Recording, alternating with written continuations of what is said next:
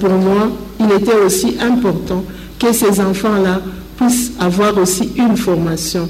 Où est-ce qu'on pouvait les envoyer? Je pense que le service national n'a pas été créé aujourd'hui. Ce service national a été créé il y a une décennie. Et nous suivons tous à la télévision. Nous voyons comment il a encadré des enfants venus